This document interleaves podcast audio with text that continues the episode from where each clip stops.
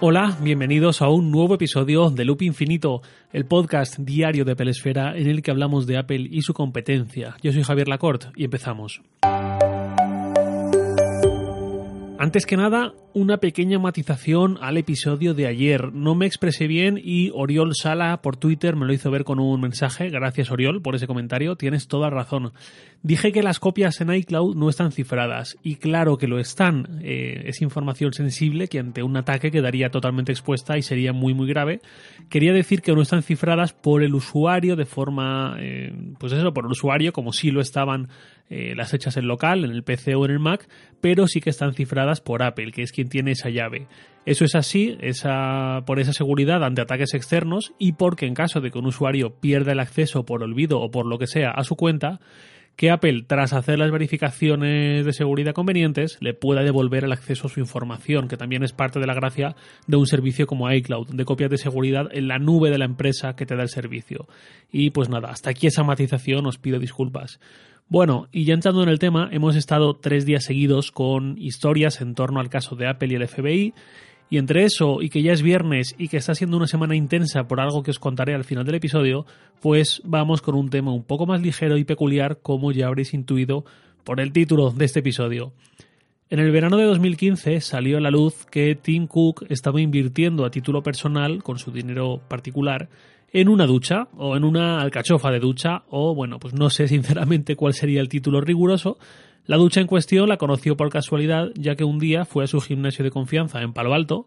Aquí un paréntesis. Estuve en Palo Alto en julio de 2018 y me tuvieron que sacar a rastras. Qué maravilla de ciudad y qué lástima que cobren el metro cuadrado a 15.000 dólares. Bueno, la cuestión es que Tim Cook fue al gimnasio y usó una de estas duchas de la empresa Nevia que habían estado colocando en algunos gimnasios de la zona como prueba piloto para que los usuarios que se duchasen con ellas, en la misma salida, preguntar a esos usuarios qué les había parecido, qué habían notado. La gracia de estas duchas es que consumen un 70% menos de agua, dando resultados similares o casi iguales, según ellos, en cuanto a confort. Los que somos frioleros tenemos que estar con el agua caliente a todo meter y según Nevia, con esto, pese a que hay mucha menos agua saliendo, no gastas, no, no pasas frío. No te limpias peor pese a esa reducción tan grande del consumo acuático. Vale, pues en mi cabeza me dibujo una imagen mental de Tim Cook empapado con una toalla puesta a la altura de las axilas y palpando la taquilla para encontrar sus gafas y un tío de Nevia al lado preguntándole, caballero, ¿qué le ha parecido la ducha? ¿Ha pasado usted frío? Claro, más allá de la broma, imaginad estar en una startup como esta, imaginad estar ahí recogiendo testimonios de la gente que las ha probado, e imaginad que de repente sale Tim Cook. imaginad que encima Tim Cook se muestra súper interesado por el producto, empieza a hacer preguntas, pide un mail para mantener el contacto y en última instancia dice que quiere invertir dinero en la empresa. Y eso fue lo que pasó. Lo contó The New York Times en agosto de 2015 y os dejo todo como siempre en las notas del episodio, los enlaces. Nevia ya había recibido inversión de nombres pesados como la fundación de Eric Smith o Y Combinator o Y Combinator, escrito en español. Esta ducha, además, a nivel de diseño es de una forma que fácilmente podría usarse la manida frase si Apple se dedicara a esto, lo haría justo así. No sé si Apple haría una ducha justo así, pero sí imagino que se le parecería bastante. De hecho, el brazo que conecta la alcachofa con la cañería, ya estáis viendo mis prodigiosos conocimientos sobre fontanería, la verdad es que visto de lado recuerda mucho a las peanas de los, de los iMac. Y la alcachofa en sí es más bien una circunferencia, que no un círculo. Es decir, tiene un agujero central, eh, la línea, digamos, eh, de la herramienta, del instrumento, del dispositivo, recorres el perímetro de ese círculo, eh, tiene la forma como de un donut, pero más grande, el agujero, y un radio o un diámetro cruzando esa circunferencia. Ya veis eh, lo horrible que me resulta explicar una ducha. Vale, hay también un vídeo, el típico vídeo promocional de Kickstarter en particular y del capitalismo tardío en general, así con planos de cascadas, de océanos, de multitudes, a vista de drones y tal, en el que se ve el proceso de creación de esta ducha con los cálculos, las recreaciones, los modelos en 3D y todo esto. Quizás penséis, vale, fenomenal, me encanta que Tim Cook ahorre agua con cada ducha, pero esto es de 2015, ¿qué pinta esto ahora? Vale, esto pinta porque esta empresa, Nevia, ha lanzado ahora esta semana su nuevo producto, o mejor dicho, su nueva versión de esta ducha ecológica, que esto quizás sea lo importante. El primer prototipo, el que probó Cook, era algo tosco, decían, pero entusiasmó a nuestro querido CEO porque consideraba que no había habido innovaciones recientes en el mundo de las duchas. Y tanto le entusiasmó que los de Nevia contaban que habían estado intercambiando correos con él y que sus correos eran muy largos, muy detallados y les impulsaban a centrarse en la experiencia del usuario, en el diseño y en la sostenibilidad. Realmente hay muchos productos que no han tenido grandes innovaciones en muchísimo tiempo, que están muy estancados por el motivo que sea. Por supuesto que hay duchas con luces de colores, con asistentes virtuales, con experiencias increíbles para que la ducha te haga tocar el cielo, con masajes con agua y tal, pero hablamos de productos que realmente trasciendan a su marca y permeen en toda la industria, en todo el mercado un poco como lo que ha pasado con los auriculares, eh, ya que este es un podcast sobre Apple. Los auriculares, con sus mejoras, han sido esencialmente lo mismo durante un montón de tiempo, hasta que alguien se animó a quitarles el cable en serio. Y creo que estaremos de acuerdo, aunque es algo subjetivo, en que nadie ha conseguido sacudir el mercado con ese salto a lo inalámbrico como lo ha hecho Apple desde 2016, cuando presentó los AirPods. Apple presentó los AirPods y han sido un exitazo brutal en ventas, pero su impacto no se queda ahí pensar en toda la gente que hay por la calle con unos de imitación o no de imitación, sino simplemente otro fabricante haciéndolo a su manera. Eh, pues eso, en todas las marcas que solo han empezado a tomarse en serio el sonido inalámbrico a raíz del éxito de los AirPods. Ahí es donde se nota realmente su influencia, que trasciende a sus propias ventas. Algo así podría pasar con esta ducha, o no, quién sabe, pero entiendo que por ahí pueden ir los tiros de Tim Cook, que además de dedicar su tiempo a esta empresa, también le ha dedicado sus dólares. Y más aún en un contexto como el actual, uno de los grandes cambios globales, o al menos occidentales, desde que entramos en esta década pasada hasta que hemos salido de ella, es la visión de la sostenibilidad, la preocupación por el medio ambiente. Cada vez somos más países en emergencia climática y los negacionistas cada vez tienen menos argumentos. Un ejemplo muy tonto. El Real Madrid jugó un partido en Salamanca este miércoles pasado, que es una ciudad a poco más de 200 kilómetros de Madrid que está conectada por tren y por carretera de forma directa. Sin embargo, eh, la plantilla del Real Madrid fue en avión.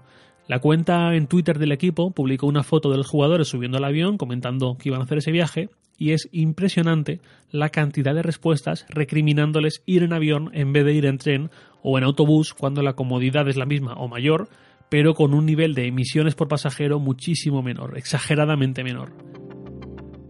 Esto me hizo pensar, esa cantidad de respuestas era impensable hace unos pocos años. Cada vez hay más conciencia colectiva sobre este tema que, en mi opinión, no debería ser ideológico, no debería ir en el pack de ninguna ideología concreta. Y bueno, el caso que vi el miércoles era este, pero el equipo me da igual, sea el Madrid o el que sea.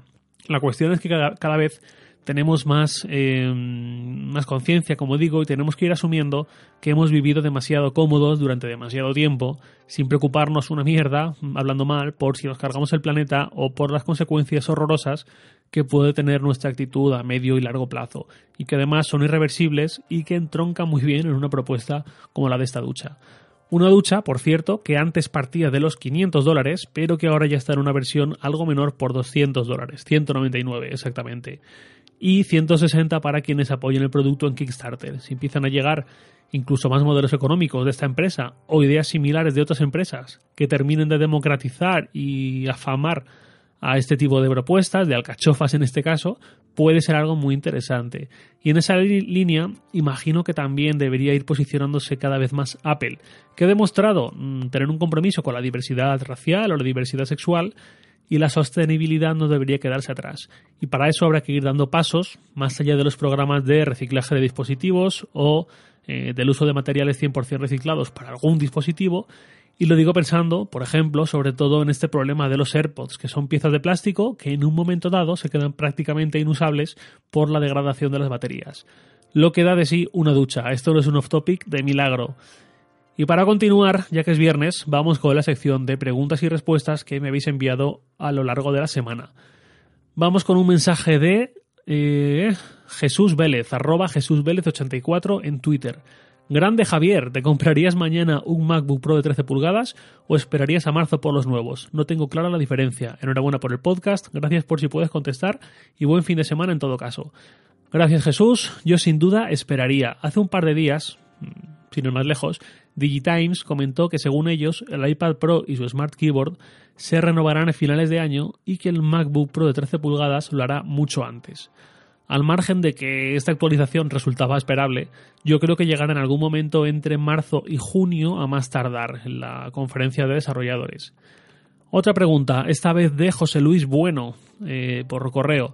Buenas Javier, eh, bueno, este mail lo voy a resumir porque es un poco más largo y ya llevamos unos 10 minutos. Básicamente dice que quiere poner en orden su ecosistema Apple porque tiene un iMac de mediados de 2015 y un MacBook Pro de 2019, de hace unos meses. Que tiene la sensación de que esos equipos superan las prestaciones que él necesita, pero que tampoco le ve sentido tener dos ordenadores, porque además también tiene un iPad que no lo usa mucho, pero que de vez en cuando se lleva a alguna reunión. Entonces cuenta José Luis que está pensando en quedarse con el MacBook Pro y cambiar el iMac por un monitor externo pero su problema es que el Pro tiene 128 GB y se le antoja muy corto para, para usarlo perdón, como único equipo. sigue así, tu podcast ya es un compañero fundamental en mi camino al trabajo. Gracias. Bueno, y también se despide diciendo que el ordenador que realmente le gusta es el MacBook Air. Vale, José Luis, pues quizás sí, quizás tengas más de lo que necesitas y si eres como yo, que todo lo que no usas te sobra y no te gusta guardar por guardar, quizás sí sea interesante deshacerte de algo, sobre todo de algo eh, que pierde valor cada día, que no es un activo como son los ordenadores. Aquí te diría que revises tus necesidades, tanto actuales como potenciales, y por ejemplo, quizás te resulte interesante, por decir algo, tener en tu escritorio no solamente tu ordenador, sino también una consola con la que jugar, por decir algo. Si usas un portátil con monitor externo, puedes conectar también la consola ahí, cosa que con el iMac no puedes. O quizás para tu movilidad te baste con el iPad, si no tienes pensado jamás sacar el MacBook Pro de casa. Quizás hubiese sido mejor comprar un iMac más reciente con algo más de almacenamiento, pero bueno, si el otro te iba bien, mm, no sé, es complicado. Creo que esto, la cosa es que te sientes, que seas honesto contigo mismo, que veas qué necesitas ahora y qué planes tienes para el futuro y tú mismo seguramente te podrás responder mejor. Y ahí entran precios, potencia, necesidad de portabilidad, necesidad de espacio en casa, etcétera, etcétera. Vale, y vamos con la última, que es de Álvaro Paricio, arroba Álvaro PRB. Este es paisano mío, valenciano. Hola Javier, ¿qué tal? Estaba escuchando tu último podcast y me he animado a hacerte una pregunta para el episodio del viernes. Ahí va. Yo siempre fui muy escéptico con AirPower. Sin nunca confirmarlo, Apple se. Perdón, sin nunca confirmarlo Apple, se rumoreaba que el precio estaría alrededor de 149 dólares. Y conociendo a Apple y viendo lo que cuesta alguno, quiero pensar que andaría por ahí. El tema y mi pregunta. Comentabas en un episodio que veías al AirPower como un dispositivo que acercaría a las masas a la carga inalámbrica y quizá ahora ya estaría, ya estaría más extendida. ¿Crees que con un precio como el rumoreado sería realmente así? Yo siempre pensé que siendo así sería un dispositivo con poca venta real, algo parecido al HomePod ahora. ¿Qué opinas? Y por cierto, enhorabuena de nuevo por el podcast, fiel compañero de autobús, los días de trabajo, un abrazo. Gracias, Majo. A ver, yo entiendo tu punto, Álvaro, perfectamente, pero me mantengo también en el mío. Es lo que he comentado en este mismo episodio sobre los AirPods. Los AirPods han logrado llevar el audio inalámbrico a las masas, a mucha gente que nunca se había planteado esto, y no solo por quienes han comprado los AirPods, sino también por esta industria que ha levantado, ha popularizado e incluso permite llevar opciones mucho más asequibles al mercado. Lo mismo creo que hubiera pasado con AirPower. No hubiese importado un precio como el que dices, que yo también creo que hubiese estado por ahí, por entre 100 y 150 euros o dólares más o menos, eh, mucha gente, tanto la más pudiente, la que va a comprar un iPhone y no le importa llevarse un par de fundos originales y no sé qué accesorio y no mira tanto el dinero, sino que se lo puede y se lo quiere gastar, em, tanto como el público más entusiasta de Apple, digamos. A partir de esa popularización, eh, mucha otra gente hubiese descubierto la existencia y la gracia de este tipo de carga y eso hubiese animado las ventas de las opciones más baratas en el mercado. Estoy convencido de ello. Igual que los AirPods han dado alas a los fabricantes de auriculares más baratos, sean los de Xiaomi, sean estos chinos horribles que son como los AirPods pero más gruesos y con esa enigmática luz azul parpadeando, no sé muy bien por qué. Eh, y bueno, eso es lo que pienso yo. Y para terminar, el episodio, decía al principio que esta semana ha sido algo más intensa, y el motivo es que los episodios que van desde el próximo martes día 28 hasta el lunes día 3 son enlatados. Ya los hemos grabado estos días por motivos logísticos, temporales, etcétera. No iba a poder haber normalidad, así que ya lo recordaré igualmente la semana que viene, pero más que nada, eh, por si ocurre algo muy grave muy muy importante, pues simplemente que sepáis que si no lo comento, no es por nada, sino que es por eso, y ya lo comentaré a partir del martes 4. Y ahora sí, nada más por hoy. Lo de siempre, os lo veo en Twitter, arroba jlacort, y también podéis enviarme un mail a lacort.sataka.com.